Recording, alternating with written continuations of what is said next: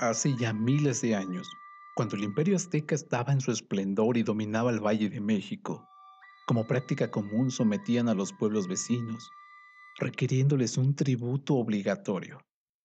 Fue entonces cuando el cacique de los tlaxcaltecas, acérrimos enemigos de los aztecas, cansado de esta terrible opresión, decidió luchar por la libertad de su pueblo.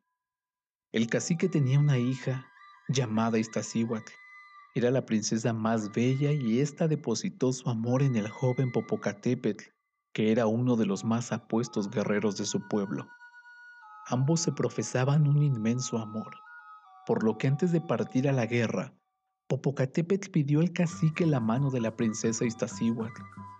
El padre accedió gustoso y prometió recibirlo con una gran celebración para darle la mano de su hija si regresaba victorioso de la batalla.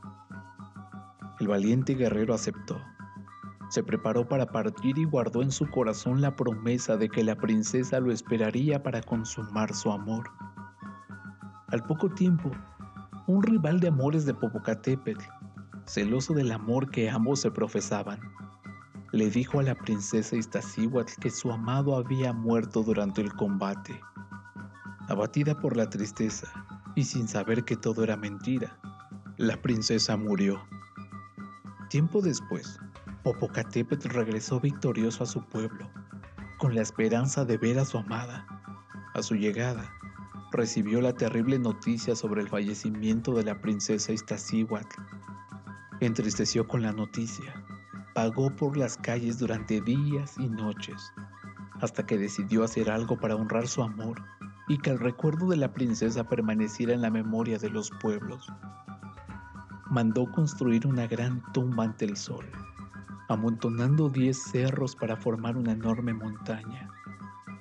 Tomó entre sus brazos el cuerpo de su princesa, lo llevó a la cima y lo recostó inerte sobre la gran montaña. El joven guerrero le dio un beso póstumo. Tomó una antorcha humeante y se arrodilló frente a su amada para velar así su sueño eterno. Desde aquel entonces permanecen juntos, uno frente al otro. Con el tiempo la nieve cubrió sus cuerpos, convirtiéndose en dos enormes volcanes que seguirán así hasta el final del mundo.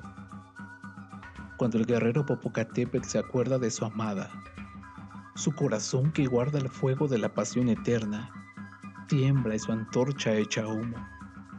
Por ello hasta hoy en día, el volcán Popocatépetl continúa arrojando fumarolas.